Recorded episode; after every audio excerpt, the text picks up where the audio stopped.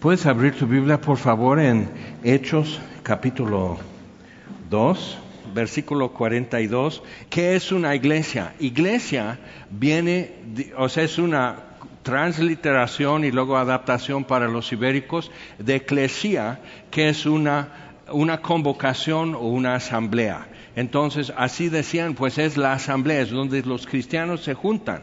Y se juntaban en casas, se juntaban en sinagogas, se juntaban en los pórticos alrededor de la plaza del templo en Jerusalén, se juntaban donde podían y donde no podían, y eso es parte de nuestra historia. Entonces, hablamos de una institución que es la iglesia, hablamos de la esposa del Cordero, o el cuerpo de Cristo, que es la iglesia, y luego hablamos de la asamblea local. O sea, cuando nos convocamos y nos juntamos, es la asamblea local.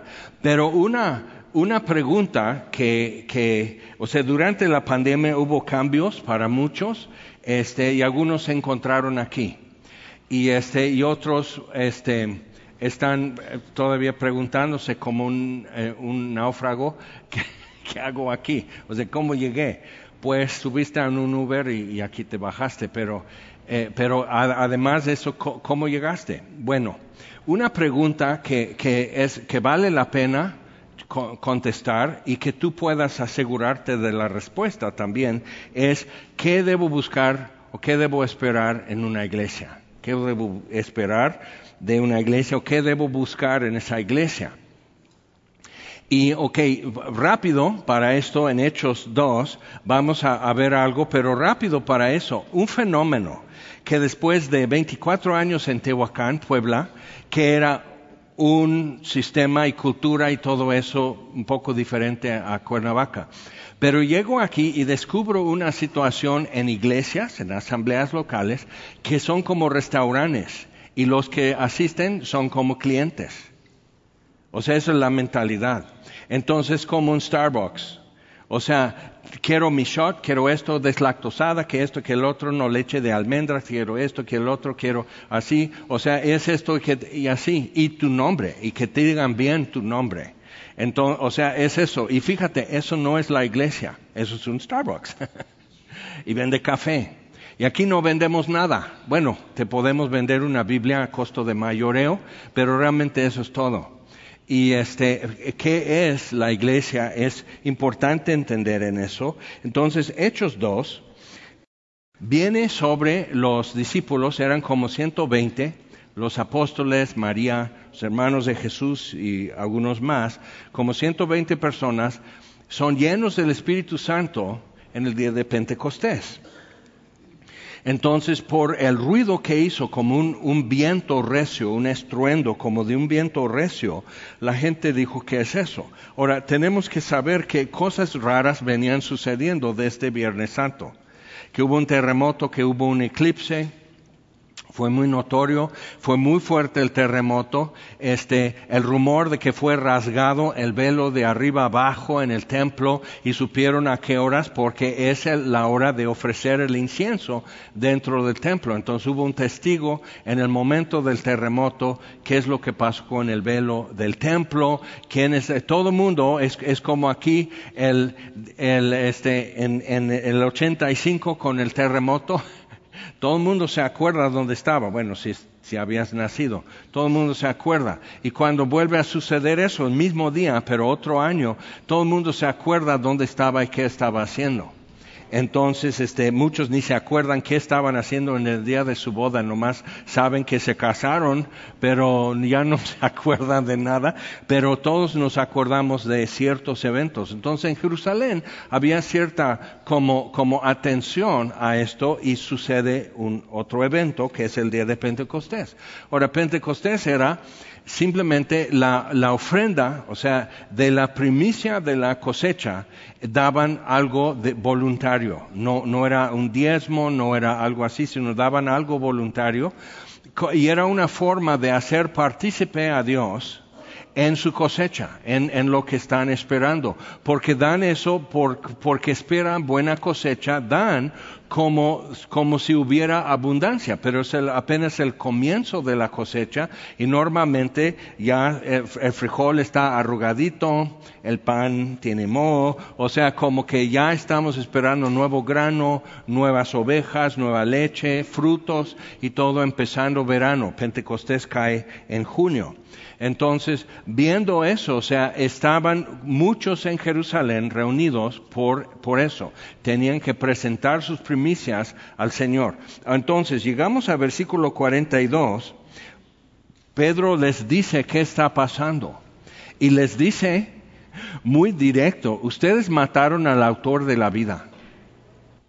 Ustedes mataron al que nos iba a dar vida pero Él resucitó y Él ha enviado esto sobre nosotros. Y ahora, entonces dicen, y fueron cortados hasta el corazón, o sea, les llegó, porque era evidente, muchos habían llegado para la fiesta de Pascua, Viernes Santo y el, degollar los corderos y todo eso. Entonces estaban cuando Jesús fue crucificado, muchos sabían el rumor de que Jesús había resucitado y ahora sucede esto. Entonces mucha gente que había llegado este 50 días antes, un poco más, dos meses vamos a decir, estaban allí cuando sucede Pentecostés.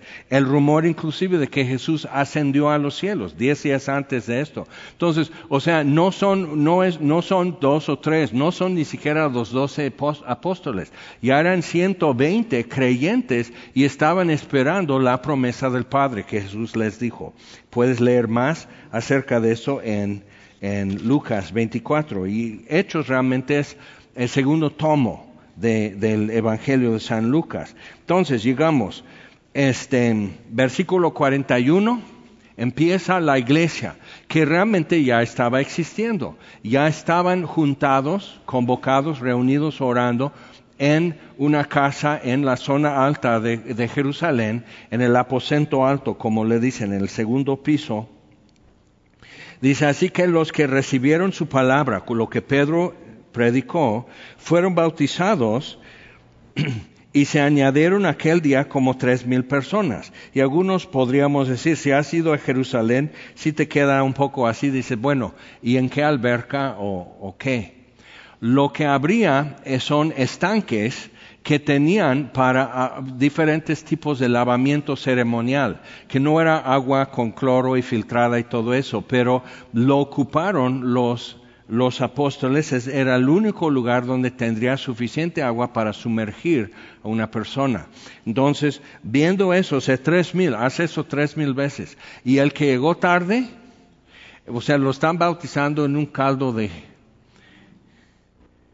Pero así es. Y no les importó. Es importante ver esa parte, o sea, no les importó. Y eso es la formación de la iglesia y no eran clientes. Es importante ver eso. No estaba todo a su medida y su gusto y su preferencia y no había deslactosada, no había, o sea, todo, no es que gluten frito, ok, y tienes issues y no es que, eres un pecador porque no puedes eh, alimentarte con gluten o, o, eres un pecador porque leche deslactosada solamente. Simplemente nos hemos acostumbrado ya en siglo XXI a que todo tiene que ser así. Y realmente la vida no está hecha así. Es una ilusión económica de mercadotecnia que nos han ofrecido, pero en realidad no. Simplemente se va la luz, ya no, ya no tienes wifi gratuito en, Starbucks, se va la luz, ya no pueden hacer tu café. Tú tendrías que decir, a ver, préstame un mandil. ¿No tienes en dónde calentar el agua? No, solo la máquina y usa electricidad. Véndeme así un puño de, grano molido y me lo voy comiendo como cacahuate porque necesito cafeína. O sea, ves que todo está, todo depende de algo muy inestable, muy, muy vulnerable. Entonces necesitamos ver eso. ¿Y por qué quiero ir a esto para ver qué es la iglesia y qué es lo que debemos de buscar o esperar de una iglesia? Una asamblea local. Dice entonces tres mil personas. Está bien, ¿no? pero hazlo tres mil veces y probablemente eran los, los doce apóstoles. Tres mil, o sea, ya estaban así, mal de la cintura, ya tenían eso. ¿Cuántas veces porque, porque es alguien pesado y lo están sumergiendo y se cae encima? Puedes ver en YouTube todo lo que sucede en, ese tipo de bautismo. Ok, y hazlo tres mil veces. Entonces, algo fenomenal acababa de suceder. Y, versículo 42, eso nos dice qué es lo que la iglesia en ese momento tuvo y conservó mucho tiempo, en diferentes momentos de la historia, como que recupera eso que tenía aquí en Hechos 2. Y, no es nada más fuego o el Espíritu Santo o hablar en lenguas o un viento recio, esos son los efectos. ¿no? Pues es como, como, eso lo podemos hacer con máquinas de humo y luces y todo, y, sintetizador, y, eh, eh, o sea, podemos como producirte un efecto que te causa una impresión. Pero esto no es un efecto. Eso es una máquina operando. Y la iglesia en el primer siglo después de Cristo floreció. A pesar de persecución, a pesar de ser formados de los menos aptos para tener un impacto en la sociedad. Y muchos en, el primer siglo, muchos eran mujeres y la mujer no tenía ningún derecho civil ni social.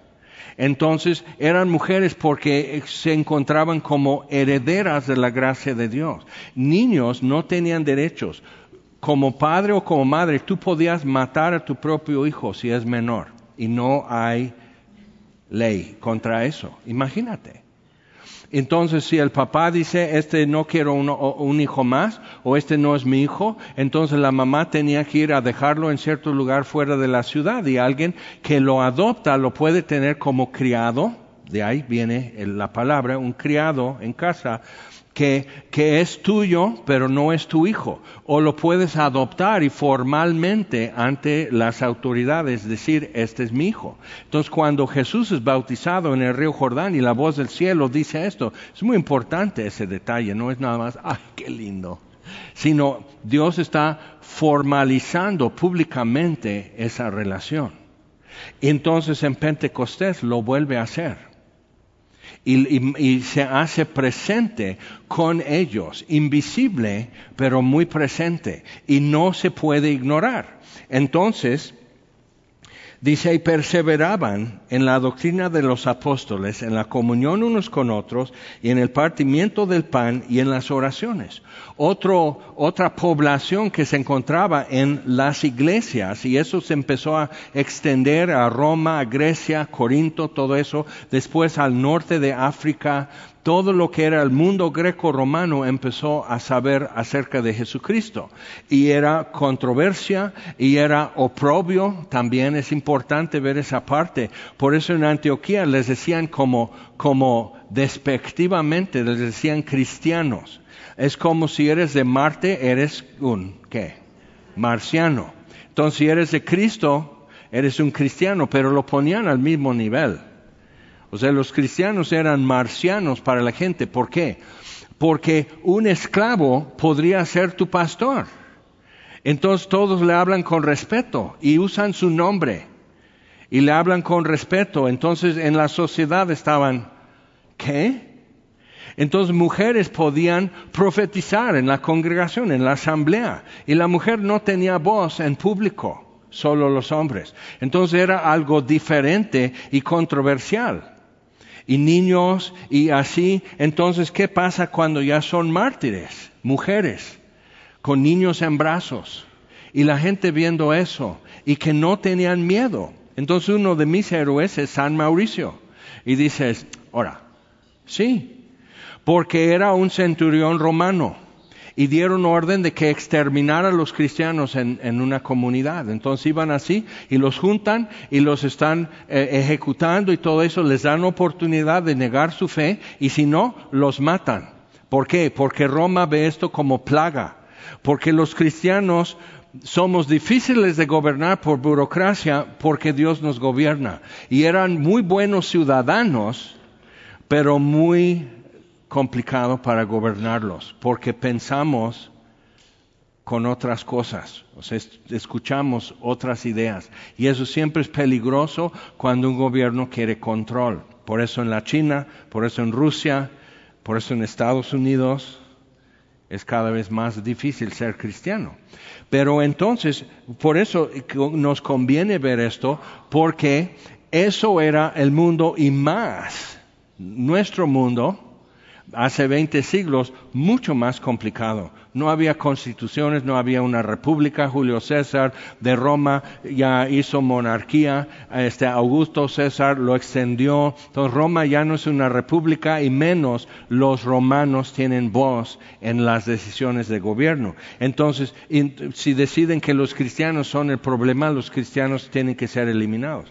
Y Mauricio, el centurión, ve es veterano de cuántas guerras, ¿no? Las guerras gálicas, peleando con las tribus alemani en el norte de Europa y todo eso. O sea, él está así y ve que los cristianos y niños y jovencitos y mujeres que no tienen miedo.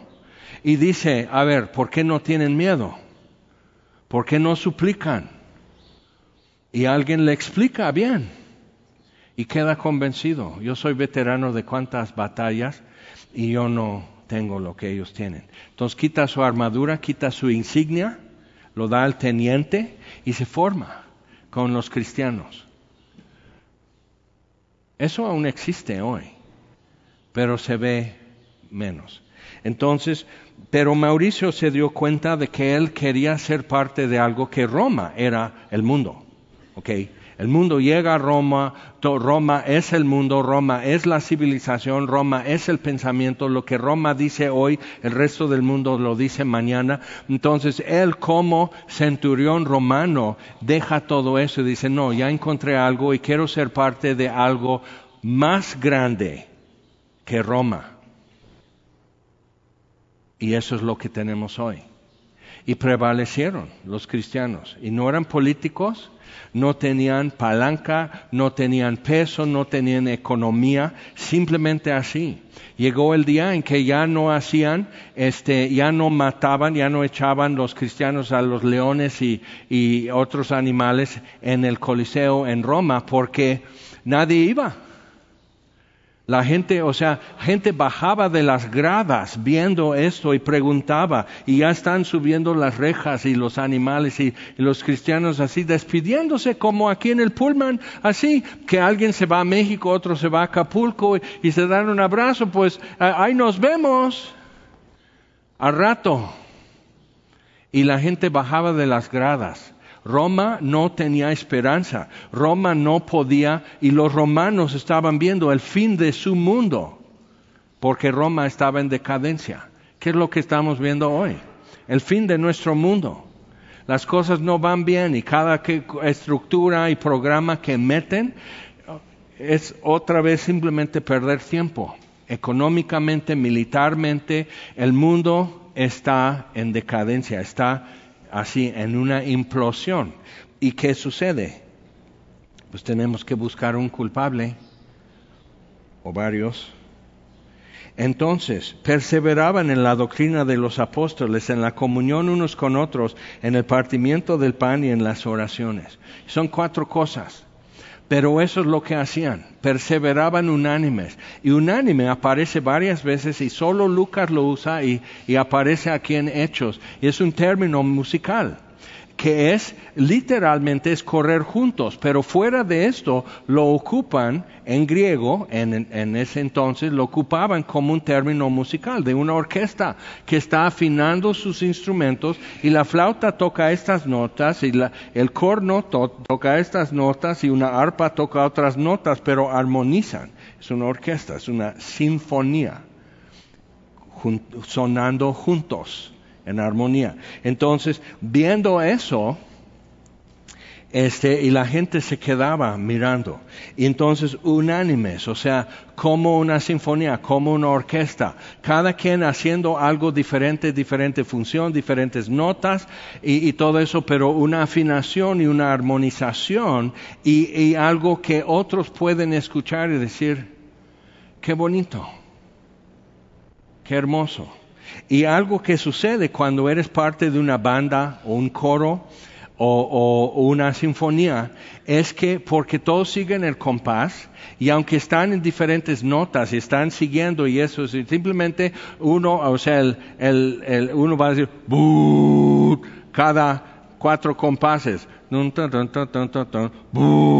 O sea, eso es lo que le toca en, el, la sinfonía y todos estamos así. Oh, pues que y no hace falta porque solo de vez en cuando echa una nota y así. Lo quitan y dicen, ahora no tuvo fondo la música.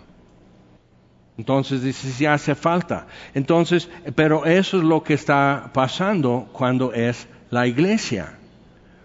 Somos diversos somos diferentes. Eh, a los Corintios Pablo dice, es como el cuerpo, si todo el cuerpo fuera mano o fuera pie, si fuera todo el cuerpo pie, ¿dónde quedan las manos? Entonces el pie no puede decir a las manos, no eres el cuerpo porque no eres pie, y las manos tampoco a los pies, y si todo fuese nariz, imagínate cuando estornuda.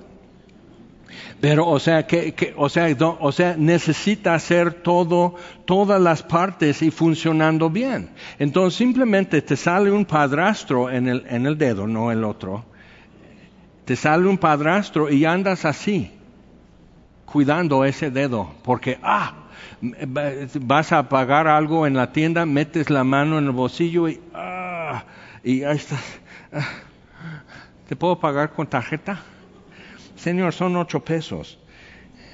Entonces, o sea, es, eso es lo que pasa, pero tiene su función y mientras no está lastimado y no duele, jalamos con las dos manos y no nos preocupamos de nada. Ok, entonces es el cuerpo de Cristo, eso es la asamblea. Entonces juntan para tocar en un mismo lugar, entonces eso es lo que Lucas está usando como palabra. Perseveraban en la doctrina de los apóstoles, en la comunión unos con otros y en el partimiento del pan y en las oraciones. Y sobrevino temor a toda persona. Interesante. Sobrevino temor a toda persona y muchas maravillas y señales eran hechas por los apóstoles. Todos los que habían creído estaban juntos y tenían en común todas las cosas. Y vendían sus propiedades y sus bienes y lo repartían a todos según la necesidad de cada uno y perseverando unánimes, ahí está, unánimes, cada día en el templo y partiendo el pan en las casas, comían juntos con alegría y sencillez de corazón, alabando a Dios y teniendo favor con todo el pueblo. Y el Señor añadía cada día a la iglesia los que habían de ser salvos. Ahora, yo tuve parte en un avivamiento, el movimiento de Jesús en los 70 en Estados Unidos, y vi muchas cosas que Dios hizo vi muchas maravillas, vi la gente más rara llegar a Cristo, la gente más imposible llegar a Cristo. Y realmente Dios rescató una generación que daban por perdida que, mis padres y toda esa generación, los padres de nosotros, no sabían qué hacer con nosotros. Llegaban de Vietnam los veteranos y se drogaban porque estaban con post-trauma, pero nadie sabía de eso. Los hippies estaban drogándose, están quemando sus brasieres, las feministas están quemando sus banderas, los que protestan la guerra en Vietnam, o sea, y nadie había visto eso antes en Estados Unidos. o sea, estaban así qué hacer con nosotros y no sabían qué hacer. Y Dios mete la mano y nos sacó. Entonces es importante con eso, porque lo que yo he visto ya en casi 50 años de ser cristiano es que todos queremos como recuperar esos momentos que eran muy hermosos, muy grandiosos. O sea, decíamos, órale, ¿sabías que fulano ya recibió a Cristo? No inventes. Y así estábamos todos así. Y este, me encontré una vez con un compañero de la prepa y era cristiano, entonces digo, no, era más drogo, como no tienes idea. O sea, así, y, yo así. Todo es posible. Y señor, el Señor me llamó a México en eso, con esas palabras en mi boca. Entonces es importante ver con eso qué es lo que imaginan que nos ayuda, o sea, con qué pala o con qué herramienta como que podemos mover esto hasta acá. Entonces, y, y durante estos años, sea, y eso es parte de la historia de la iglesia. Por ejemplo, Versículo 46, perseverando unánimes cada día en el templo, ok, entonces en el templo. Entonces puede ser como el tradicional Pentecostés y tener este culto todas las noches, diario, dos veces domingo. Entonces, o sea, eso es todos los días en el templo, porque eso es lo que hacían y mira lo que sucedió. Versículo 43, eso es lo que queremos. Sobrevino temor a toda persona, pero era, no era susto, era como, ¿qué es esto? O sea, algo está pasando en México y es desde la pandemia, que, pero que ahora puedes hablar de Dios y como que no se ríen y no te callan puedes ser mucho más franco. Algo se movió, algo cambió. Pero en aquel entonces, entonces ibas a la gasolinera y, este, estás orando porque te está llenando el tanque, entonces estás orando por el, el que despacha la gasolina, Señor, este, toca su corazón y ayúdame, dame las palabras y todo eso. Entonces termina y dice, ¿sabías que Jesús te ama? O sea, él ya es cristiano y te va a evangelizar y probablemente ahí está llenando el tanque. Señor, te pido por este chavo que este que debe usar premium porque esta gasolina le va a echar a perder el motor, pero o sea, así que le toques el corazón, o sea, eso era muy común durante un tiempo. Entonces, y temor, o sea, como que, oh, y era llegar a reunirnos y decir, algo nuevo va a suceder. O sea, Dios está moviendo y era una sensación de y de que como enderezarte, nunca te tenían que decir quita tu gorra en, en la reunión, nunca, o sea, como que y éramos, no teníamos noción, pero simplemente había como un asombro.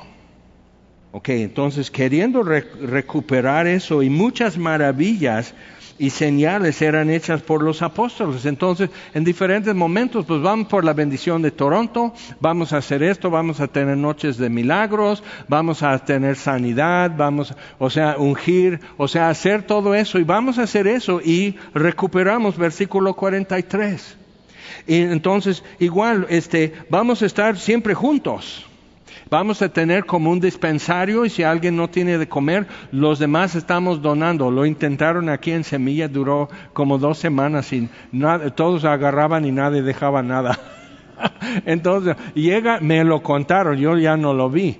Cuando yo llego y me cuentan eso, digo, pues así realmente, este, no, o sea, no entendían para qué hacían esto los primeros. Es que a muchos les desterraban su familia los echaban de sus casas, o sea, literal no tenían sustento. Entonces alguien que está pasando malos momentos o se, endeudó, entonces así, entonces este, por eso no lo hacemos. Pero si alguien tiene falta, como que corre la voz y Semilla está ayudándote, ¿sí o no? Entonces, es importante, pero hemos aprendido que hay una forma de hacerlo. Entonces, pero vamos a hacer eso. Entonces en los 70 había muchas comunas y algunos recibieron este Jesus Revolution, pues así Greg Laurie empezó y Lonnie Frisbee tenían como una casa que alquilaron y era una ruina casi, pero ahí la van mejorando y ahí vivían, este el primero que fue mi pastor, él estaba sobre el líder sobre una de esas casas y discipuló a hombres y mujeres, entonces planta alta, mujeres, planta baja, hombres, y este, y supervisar y todo, no, era, y no era Montessori. Entonces, o sea, era muy fuerte, pero muchos de ellos también ya son pastores o esposas de pastor. O sea, fue un tiempo así tremendo lo que estaba pasando. Pero entonces dicen, es que tenemos que volver a tener como comunas y, vivir todos juntos y todos trabajan y todos ponen su, sueldo aquí y, y, lo reparten y todo eso. Eso ya lo hace Morena con tus impuestos. ¿Ok? Entonces no es necesario que nosotros lo hagamos. Y, entonces seguimos con, con esto y dice, perseverando unánimes, ah, vendían sus propiedades hubo una iglesia muy grande, muy bendecida en Chiapas, que animaron, se animaron porque crecieron, entonces vamos a, a, construir un nuevo lugar, un auditorio suficiente para todos. Entonces muchos estaban ya hipotecando sus casas ya pagadas, estaban endeudándose, vino el cambio en 2008 bancario y todo tronó y muchos perdieron su casa y no pudieron tampoco construir el auditorio, nomás todo el mundo así. Ahora, ¿qué hacer? Entonces, ¿te acuerdas cómo hubo una hambruna en el Medio Oriente y Pablo estaba trabajando en los Corintios y los de Macedonia para enviar ayuda a, este, a Judea, porque estaban en problemas. ¿Por qué? Dos razones. Hubo sequía, entonces hambruna, una razón, y dos, ya no tenían sustento, ya no tenían predios, no tenían de qué vivir. ¿Por qué? Pues estaban esperando el, rapto en cualquier momento. ¿Te acuerdas en el año 2000? Entonces, no, pues la gente hasta iba al veterinario a dormir sus mascotas porque viene el rapto y no quiero que se quede solo mi, mi Firulais. Eso fue ya hace un buen, 23 años. Y Firulais, ¿cuántos Firulais ya tuviste después? Y aquel nomás te está mirando cuando lo inyectan y, y yo qué? Pero la Biblia dice afuera están los perros, entonces no te vas. Y, o sea, pero, o sea, ¿quién promovió? ¿Qué mentalidades? Vamos, estamos con eso. Y, pero lo que vemos, o sea, con todo esto, ah, sigue. Podemos, vamos a hacernos como muy hillsonguescos y vamos a tener excelente música con, escenario y cuántas voces, instrumentos, vamos a contratar el mejor ingeniero de audio, vamos a tener un boom con cámara haciendo esto, entonces como todo el mundo, es excelente eso, porque mira, como todo el mundo sabe que cualquier momento es como para ir a un estadio de fútbol y está la cámara y ya estás como enojado peleando con tu novia y sales en la pantalla en el estadio y todo el mundo ya lo vio. Entonces, si toda la congregación sabe que en cualquier momento la cámara va así, y ahí estás tú, con tu Biblia, con la sonrisa de, lo que así, pero ya se te cerraron los ojos. Entonces, como todo el mundo sabe que eso puede suceder, todos atentos o están por, porque igual les arden los ojos a la alabanza, todo el mundo está así. El problema es que otros vemos eso, decimos, qué chafa iglesia tengo porque todos durmilones, todos distraídos, todos viendo sus textos y, así, y, nadie pone atención. Pero no te están mostrando la realidad, no sabes que tienen hasta un minuto de delay, como un retraso, y están con múltiples pantallas y están cambiándole para proyectar algo, pero es virtual, no es real. La realidad es que el ser humano se cansa y se le cierran los ojos a cualquiera. ¿Ok? Esa es la realidad. Estás sentado un rato y bostezas. Tu cuerpo quiere un pegue de oxígeno. Entonces, y en eso pasa la cámara y dicen, oh, no voy a esa iglesia, están bien aburridos. o sea, pero son las realidades. Ahora, cuando vemos esto, y alabando a Dios, ok, si alabamos a Dios, si nuestra alabanza es, uh, super, cinco estrellas, entonces todos van a querer venir. Entonces yo llego en 2005 y hubo un cambio. Entonces me traían sus demos, como que yo les voy a hacer un disco. y digo, ay, ¿cómo te explico? Eso, eso no. Entonces así, y lo mismo le pasó a Fermín en México. O sea, llegaba gente y como que, pum, y hay, de casualidad va pasando juntos, se le cae su CD. Ay, este, o están en el baño, están lavándose las manos y están como vocalizando, o sea, toda la cosa y dices, algo quieres, ¿verdad? O sea, quieres un disco, ¿sí? Eh, pues no va a haber Perdón, o sea, quisiéramos que todo el mundo, quisiéramos que todo el mundo sacara la Lotería Nacional, quisiéramos que todo el mundo fuera próspero, feliz, sano, tu matrimonio, tu perro te obedece, el gato te sonríe y no te ignora, o sea, quisiéramos todo eso para ti, pero realmente así no está la vida hecha. Entonces, pero la Biblia habla a la gente que vive en el mundo como es, donde las cosas no salen siempre bien donde checas el gas y mañana se te acaba y dices, ¿y ahora? Tortillas frías, todo horrible. Y, tienes, que, tienes que como asumir y decir, sí, pero pues más se perdió en el diluvio, entonces pues vamos a esforzarnos y, y ya cambias tu ánimo. Pero entonces viendo todo eso, alabando a Dios y teniendo favor con todo el pueblo. Otra cosa que podemos hacer es ser muy accesibles y ser lo que llaman seeker friendly. Entonces, hacer estudios de, la comunidad alrededor y ves qué es lo que la gente quiere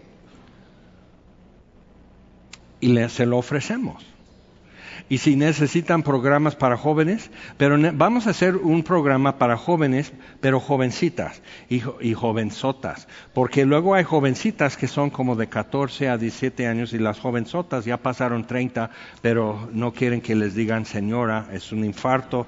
o sea, entonces tenemos eso y cada necesidad tiene una solución y ofrecemos algo para cada problema, cada falta, cada necesidad y todo eso. Y lo hicieron en Willow Creek, en Chicago, este, 20 años de eso, y descubrieron una cosa, fíjate, que la gente no sabía vivir como cristianos. Es como si tienen programas, o sea, o sea, no, no te alcanza el tiempo para asistir a todo lo que hay, aprovecharte de todo lo que hay, esto y ellos lo ofrecen, lo ofrecen, lo ofrecen, pero no les enseñaron a caminar con Jesucristo, no les enseñaron a leer su Biblia, no les enseñaron a vivir como cristianos. Entonces así como paralizados, tirados así esperando ayuda porque les acostumbraron a que la iglesia te va a solucionar todo. Entonces, bienvenido a Semilla. Simplemente decimos, bienvenido, siéntate, no te vamos a solucionar nada, no, cállate, no te quejes, no llores, no alces tu mano. O sea, está... No, Dios te ama y Dios va a enseñarte a vivir. Pero juntos vamos a estudiar la Biblia y vamos a descubrir juntos cómo vivir y Dios nos va a enseñar. Y entonces dice, ay no, pero si es minimalista. Y digo, no es minimalista, es barroco. Esto es barroco. O sea, estudia un poco de arte y vas a descubrir que barroco todo estás punteando algo. Minimalista no señala nada y excluye al ser humano al menos en arquitectura, pero en arte más. Entonces, pero el barroco es todo así, es muy ruidoso, es mucho color, es mucho, mucha forma y espirales y todo eso, y todo está diciendo así, entonces estás viendo así que un ángel que está así. Y entonces miras y sigas la mirada de ese ángel y ahí está Jesucristo sentado a la diestra del Padre. Eso es barroco. Ese mía es barroco, ¿ok? Dices, no, porque eres tú el adorno. Eres tú lo que está señalando. Y si vivimos de un modo que todo sigue en nuestra mirada, vamos a estar punteando algo con la mirada, con nuestra voz, con la dirección de nuestra vida. ¿Captas? Ok. Entonces, dices, sí, es como agua fría. Y hoy no hace calor, entonces dices, no me hace falta, Jaime. Entonces, otra vez, versículo 42.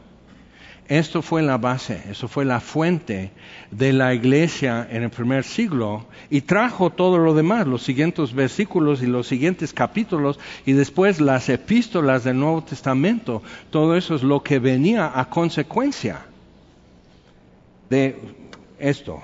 Y perseveraban en la doctrina de los apóstoles, en la comunión unos con otros, en el partimiento del pan y en las oraciones. Por eso alguna vez hicimos una serie sobre el credo de los apóstoles, porque eso otros dijeron cuando Constantino se hizo cristiano y había como polémicas y, controversias entre los cristianos acerca de cómo, cómo enseñamos esto, cómo hacemos esto. Entonces, lo que ves hoy no es nuevo. Siempre ha habido eso, que alguien lee esto y le da más énfasis o menos y de repente no nos podemos ver ni en pintura. Pero perseveraban en la doctrina de los apóstoles. Y el credo simplemente es un resumen de lo que los apóstoles enseñaban. Y luego el credo niceno es un resumen de eso, pero con énfasis en la persona de Jesucristo, sobre todo su deidad. Es importante saber eso, porque ah, es católico. Pero el católico no existía. Eso fue después de la Reforma. Católicos simplemente los cristianos, el cristianismo y después de la Reforma protestante. nosotros somos la iglesia, ustedes son unos marcianos. Pero aquí estamos bien marcianos. Entonces perseveraban en la doctrina de los apóstoles en la comunión unos con otros, en el partimiento del pan y en las oraciones. El partimiento del pan es lo que también llamamos la cena del Señor. No es comer juntos. Y poco a poco fueron separando los dos porque algunos no sabían Acuérdate cuando tú apenas empezaste a ser cristiano, no sabías O por redonda, entonces llegas y todos están así, empieza a contar lo que te pasó en la mañana y usas alguna palabrota y otros están como que muy consagrados porque es la cena del Señor, entonces vamos a tener esto como distinto a lo que es convivir. Quizás no haya sido una buena decisión, pero es lo que decidieron. Entonces, perseveraban en la doctrina de los apóstoles. Era algo que tenían que echarle ganas, tenían que poner atención, tenían que entenderlo y, darlo a entender. Y eso es lo que empezó a suceder. Entonces, ¿qué, a base de eso, qué es lo que podemos decir? Dices, mucho rollo, Jaime, para llegar a contestar por fin la pregunta del principio. ¿Qué es lo que debes buscar en una iglesia? ¿Qué es lo que puedes esperar de una iglesia. Pero esto, todo el, trasfondo estoy dando porque es nuestro compromiso como iglesia. Y los que estamos sirviendo, los que son staff, los que son voluntarios, todos los que de estacionamiento, los que están ahorita con los niños, músicos, sonido, multimedia, todo esto realmente es nuestro compromiso con nosotros mismos y con el que se agrega a nosotros. Entonces es esto, es ser esta iglesia que estamos leyendo. Y tiene un costo, todo tiene un costo, pero ¿qué, es lo que quieres obtener y cuánto te vale? ¿Ok? Eso es lo que queremos y eso es lo que cuesta y es lo que con la ayuda de Dios vamos a hacer. Entonces, número uno, esencial para una iglesia que debes buscar y tienes derecho a exigirlo es un concepto histórico de la inspiración de las escrituras. ¿Y por qué digo concepto histórico? Porque históricamente eso es lo que se tenía que Dios es el autor de las sagradas escrituras. Entonces vienen en el siglo XIX, por ejemplo, a decir, no, pues es que, es que los frailes en Italia no sabían nada, eh, entonces lo copiaban mal o es más, lo editaron. Entonces encuentran rollos de pergamino, que quiere decir que no era copia, sino era para usar en una sinagoga del Antiguo Testamento y casi todo completo y hasta para los judíos hoy les trastornó algo porque habían quitado Isaías 53 del Antiguo Testamento, lo que es la Biblia de los judíos. ¿Por qué? Porque habla obviamente de los sufrimientos de Jesús en la cruz y su resurrección y lo que Él está pagando al morir y lo que Él logra al morir. Entonces, importante para nosotros ver eso. Entonces, cuando descubren eso, pues en los rollos en Qumran, cerca del mar muerto, eh, eh, entonces encuentran eso y dicen, tiene Isaías 53, ¿qué le hacemos, Moy? No sé. Entonces ahí están y el concilio rabínico decidió decir que es simbólico y representa el pueblo judío y ya se cumplió por lo que pasó en Alemania en la Segunda Guerra. Pues es el mismo pueblo que rechazó a Jesús y sigue con esa necedad. Y no, antes de decir eso, entonces ya no tienes que quejarte de tu familia, tus vecinos y tu jefe y todo eso, porque la necedad es humana. Y simplemente Dios puso a la vista de todo el mundo y toda la historia humana una nación necia, para que las demás naciones vieran la necedad qué es lo que trae y qué es lo que ofrece y qué es lo que estorba. Entonces, ahí está es un concepto histórico de la inspiración de las Sagradas Escrituras. Y vamos a ver lo que es esto. Vamos a eh, Hebreos capítulo 4 y espero que estos sean citas eh, ya conocidas. Y si no, ya las vamos a ir conociendo más. O sea, de eso, eso siempre va a ser parte de nuestra conversación. Entonces, Hebreos 4 dice versículo 12, porque la palabra de Dios es viva y eficaz. Y eso ya se utiliza para decir cualquier cosa, ¿no? Pero la palabra de Dios es viva y eficaz. Aquí Pablo está escribiendo a cristianos judíos viviendo en Judea que estaban como apartando para no sufrir tanto rechazo y persecución. Entonces, con, eso dice, pero, pero realmente dense cuenta de qué se están apartando porque la palabra de Dios es viva y eficaz, es lo que Dios dice. Es claro que los que rechazan eso, los que no están de acuerdo, los que se enojan, eso, eso va a suceder, pero eso es lo que Dios ha dicho. Y desde el principio en el huerto de Edén, el problema para el ser humano nace desde este punto, ¿qué es lo que Dios ha dicho? Y si lo vamos a creer y recibir o no porque la palabra de Dios es viva y eficaz y más cortante que toda espada de dos filos, entonces corta para acá y para allá, y penetra hasta partir el alma y el espíritu. Entonces eso nos ayuda a entender qué es lo que a veces nos pasa. Estamos aquí sentados muy quitados de la pena y no porque te miro y dices, te estoy hablando, pecador. O sea, no es por eso, simplemente dices, ah. Y hasta un sollozo y un nudo en la garganta y dices, ¿ok? Entonces viva y eficaz y penetra hasta partir el alma y el espíritu, las coyunturas y los tuétanos. O sea, estamos hablando de lo invisible, impalpable, espíritu y alma, y lo visible, tuétano, ¿ok?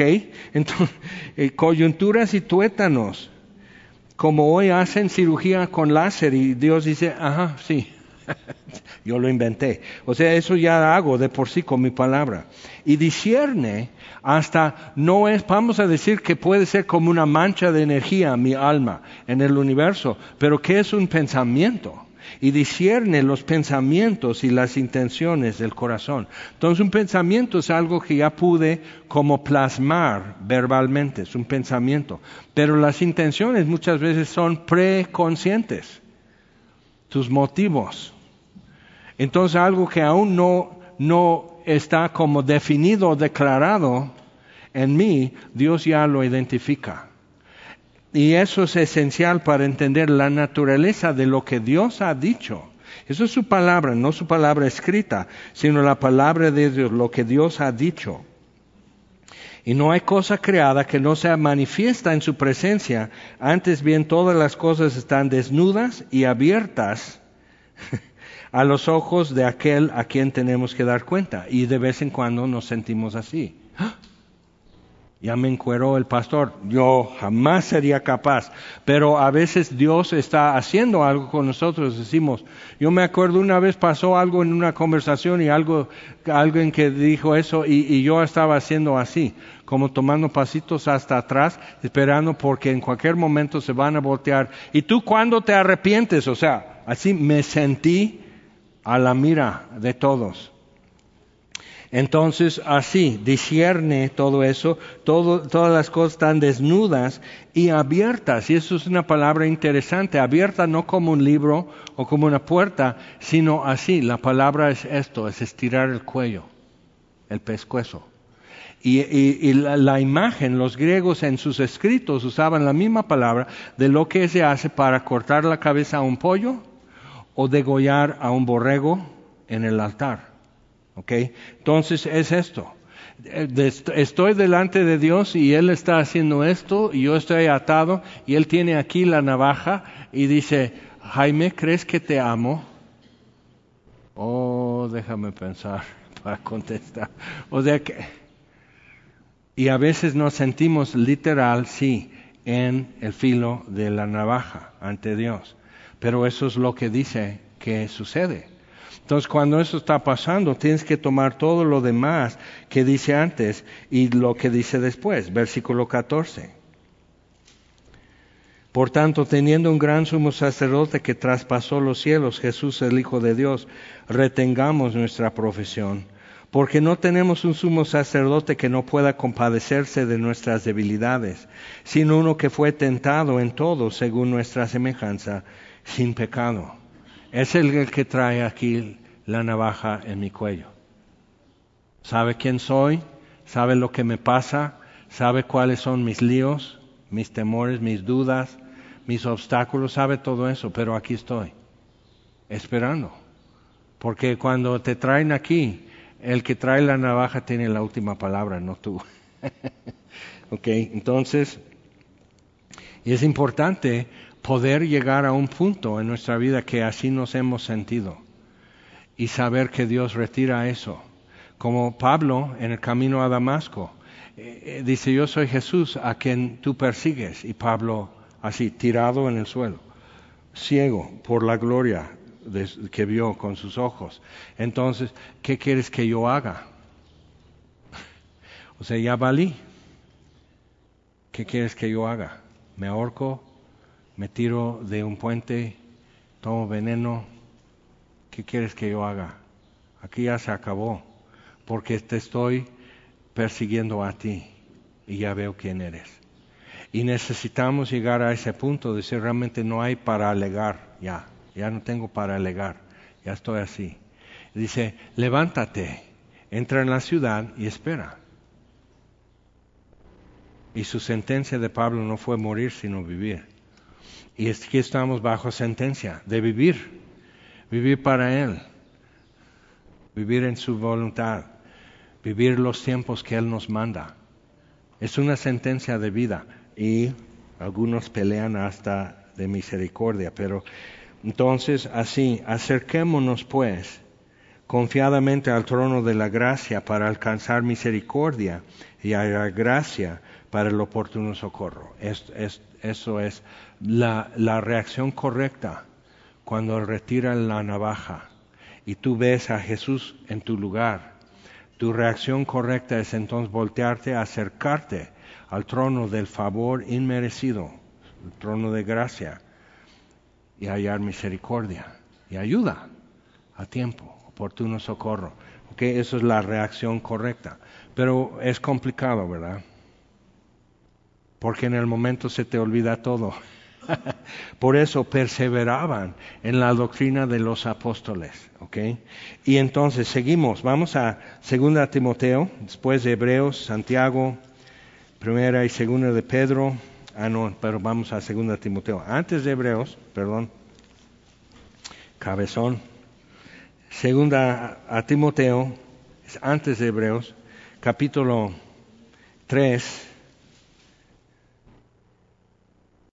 Y mucho de esto es, contenido que tú probablemente ya viste, espero que eso no sea nuevo para ti, pero lo estamos poniendo ante nuestra vista otra vez para decir, esto es el compromiso de la iglesia y esto es nuestro concepto de la inspiración de las sagradas escrituras. Y dice así, 2 Timoteo 3, 16, dice, toda la escritura es inspirada por Dios y útil para enseñar, para redarguir, para corregir, para instruir en justicia.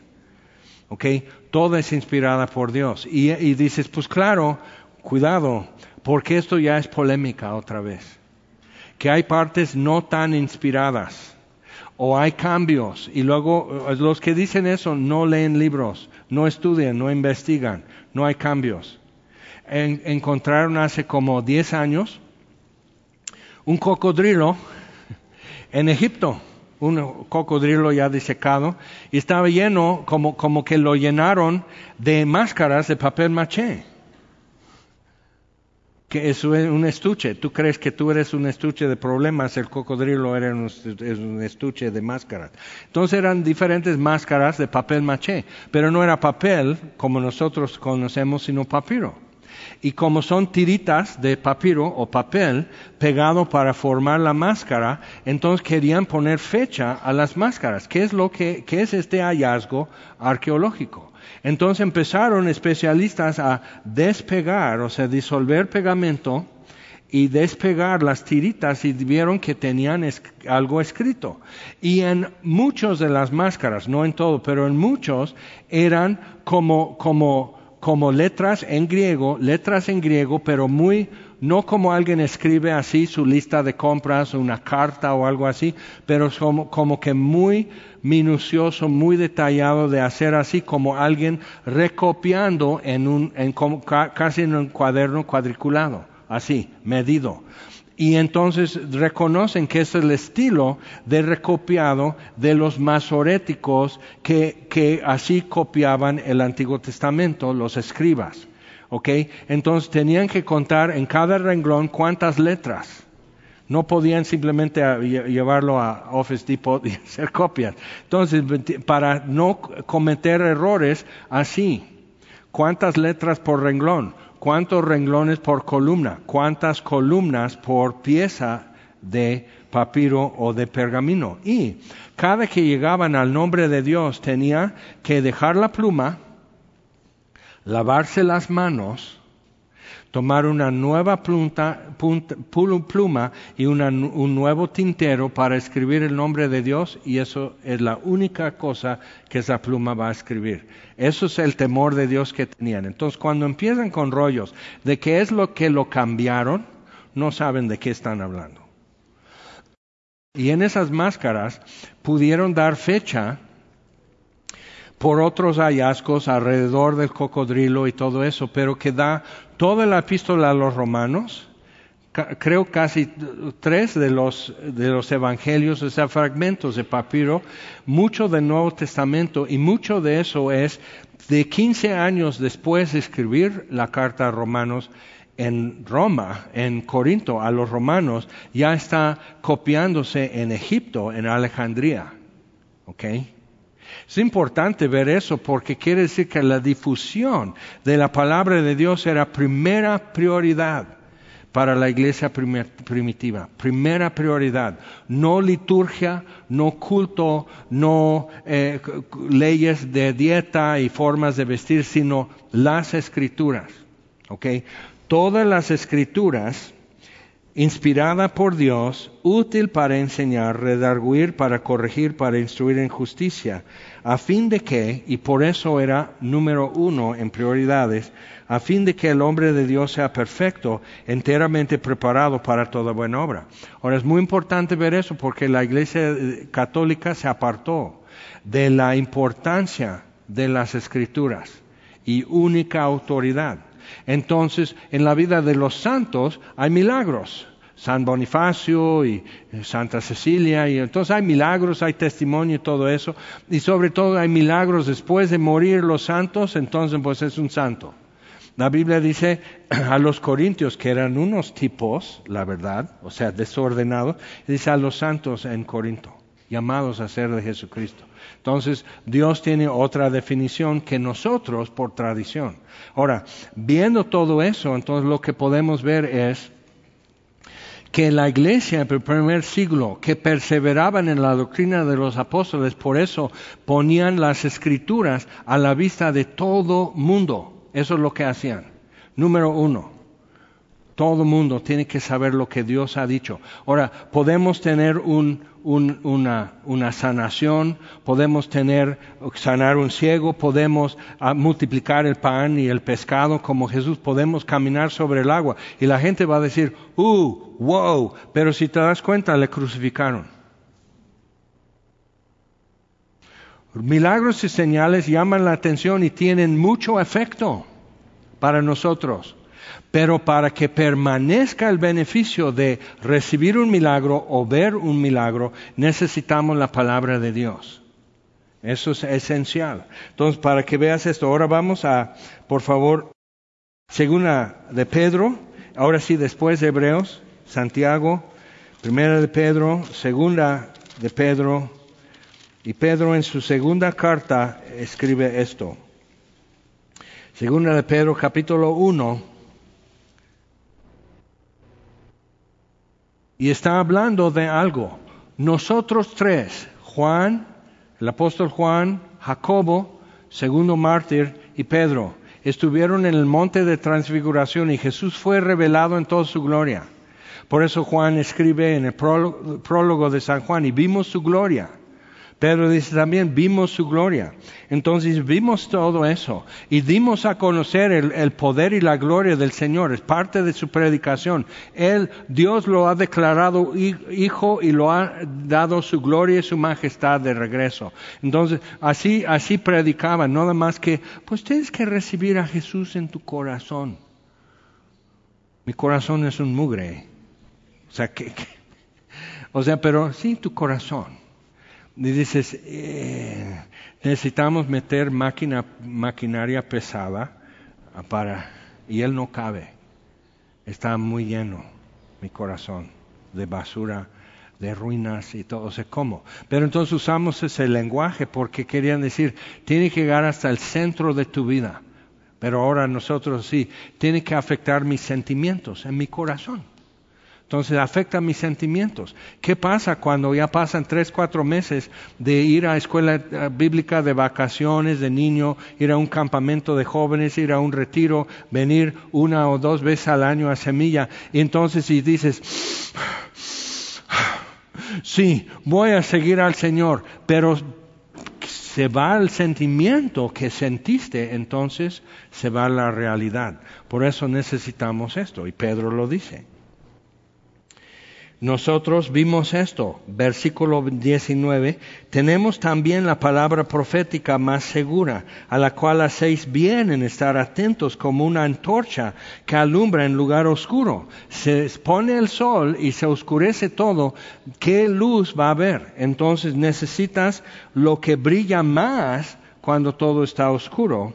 Entonces, y hacemos bien si, si estamos atentos hasta que el día esclarezca y el lucero de la mañana salga en vuestros corazones.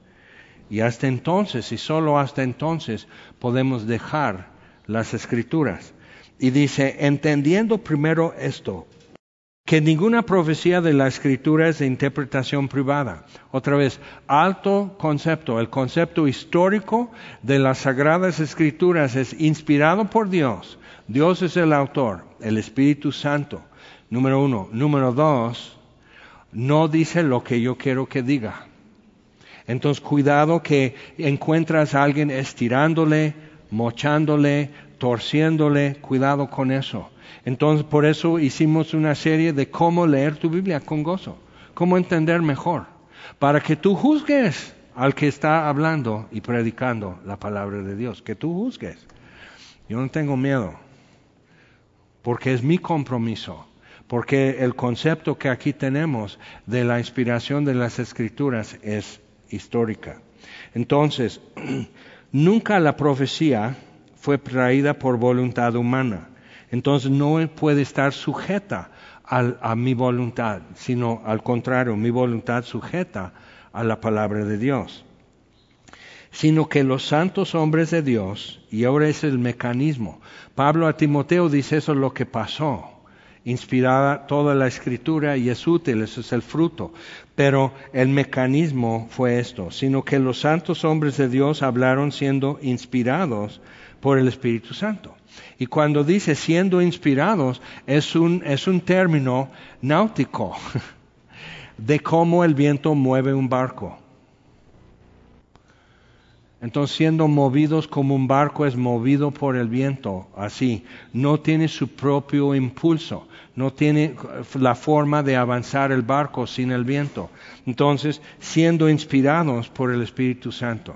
Ahora, eso ya lo hemos hecho muchas cosas. Entonces, alguien empieza a hacer algo raro en una reunión, alguien se pone a danzar, alguien se pone a reír. Puedes reír, pero solo de un chiste. Entonces, o sea, pero todo eso, entonces, es que el Espíritu me mueve. Pues, ¿sabes qué? Voy a apagar tu Espíritu. ¿Cómo? Es que eso es prioridad número uno. Y si es inspirado por el Espíritu Santo, la escritura, entonces no se va a contradecir. Lo que él ya dijo aquí lo sigue diciendo, porque es Dios. Entonces, por eso las escrituras, prioridad número uno. Y lo que podemos ver, y eso ya vamos a hablar después, lo que es entonces en forma expositiva. No dogma, sino exposición de la palabra. Pero hasta ahí vamos a llegar hoy. Es un poco extenso, ¿verdad? Pero número uno, lo que debes poder esperar en una iglesia, buscar en una iglesia y tienes la obligación de buscar eso y tienes el derecho de exigir eso en una iglesia, es número uno, para seguir en Hechos 2.42, número uno, el concepto histórico de la inspiración bíblica. Ok, vamos a ponernos en pie, por favor. Señor, te damos gracias por tu palabra es tu palabra. Y sí, ha surtido efectos en nosotros, ha traído frutos, ha sido para nosotros un martillo, ha sido un fuego, ha sido más dulce que la miel, ha sido nuestro pan, ha sido agua para los sedientos, Señor.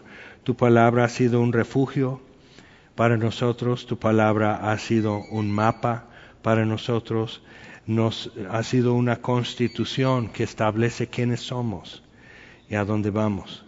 Entonces, Señor, te pedimos, haz tu obra en nosotros a través de tu palabra, entendiéndola, oyéndola, leyéndola, Señor.